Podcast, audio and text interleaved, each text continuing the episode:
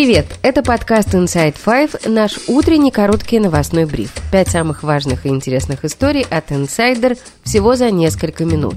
Сегодня 7 декабря, четверг. История первая.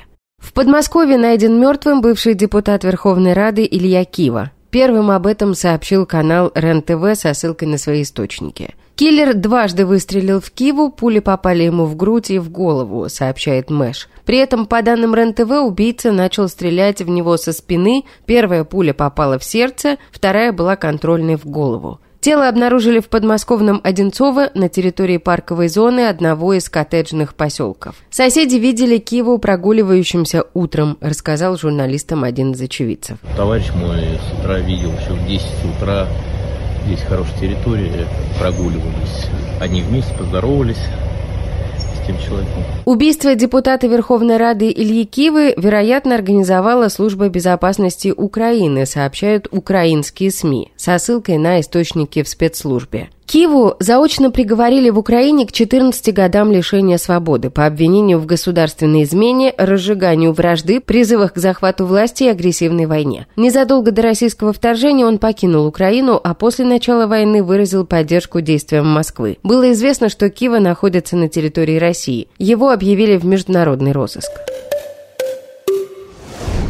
История вторая. Российский президент Владимир Путин совершил визит на Ближний Восток. Путин под охраной четырех истребителей Су-35 сначала прилетел в Объединенные Арабские Эмираты, а оттуда отправился в Саудовскую Аравию. Как напоминает BBC, обе страны не признают юрисдикцию Международного уголовного суда в Гааге, который в марте выдал ордер на арест Путина по обвинению в военных преступлениях в Украине. После нападения на Украину Эмираты стали центром российской деловой активности и международной торговли. В Дубае улетели многие бизнесмены, которые решили покинуть страну после начала войны. В конце вчерашнего дня Путин отправился в Саудовскую Аравию, где встретился с наследным принцем Мохаммедом Аль-Саудом. Отношения между Москвой и Эр-Риядом не такие простые, как с Эмиратами. Саудовская Аравия, претендующая на лидерство в суннитской оси, резко расходится с Россией по вопросу о поддержке режима Башара Асада в сирийской гражданской войне и настороженно относится к усилению дружбы Москвы и Тегерана.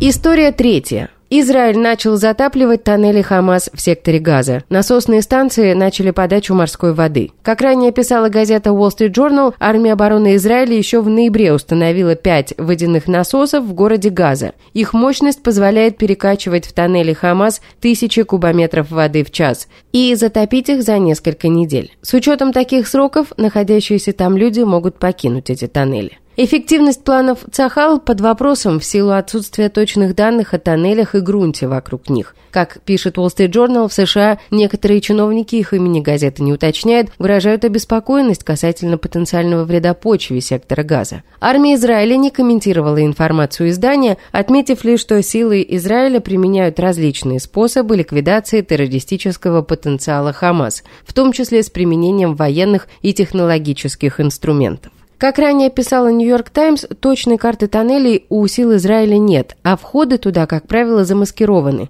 Бои в тоннелях лишают израильскую армию преимуществ, которыми Цахал располагает на земле и в воздухе. Это танки и вертолеты. История четвертая.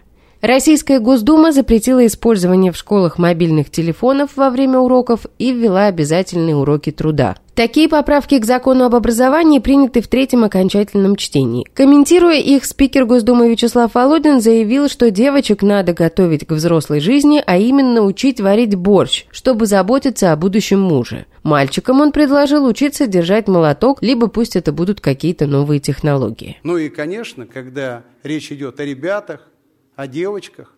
Надо готовить взрослой жизни.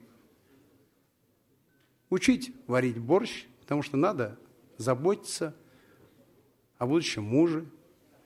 Учить держать молоток, либо, пускай это будут какие-то новые технологии, потому что в жизни они пригодятся, надо думать о нашей второй половине – о женах. Вячеслав Володин – семейный человек. В мае 2020 года инсайдер писал о том, что ряд активов Володина, включая элитную недвижимость, которые были записаны на его мать, в 2013 году перешли в собственность некой Яны Полякиной, позже сменившей фамилию на Володину. Вскоре активы были переоформлены на ее отца Юрия Полякина. Расследователи команды Алексея Навального также сообщали, что Вячеслав Володин с 2013 года стал носить обручальное кольцо. Отсутствие официальных отношений позволяет Володину Володину не указывать имущество Полякиной в своей декларации. Доход спикера за 2020 год – 84 миллиона рублей. В то же время на Полякину Володину записано недвижимое имущество рыночной стоимостью 700 миллионов рублей. По оценкам рынка на момент лета 2021 года.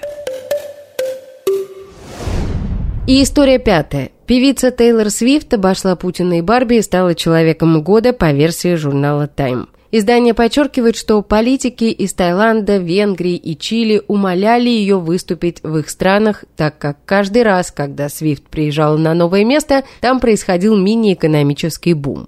В честь певицы переименовывали города, стадионы и улицы. Ей посвящено не менее 10 курсов в колледжах и университетах, в том числе в Гарварде. Одна строчка из песни Тейлор Свифт привела к росту продаж в магазинах товаров для рукоделия в 500%. 4 декабря стало известно, что претендентами на звание «Человек года» журнал «Тайм» назвал Путина, Барби, Карла III, Джерома Пауэлла, прокуроров Дональда Трампа, Сэма Альтмана, Си Цзиньпина и Тейлор Свифт. И это все на сегодня. Это был подкаст Inside Five.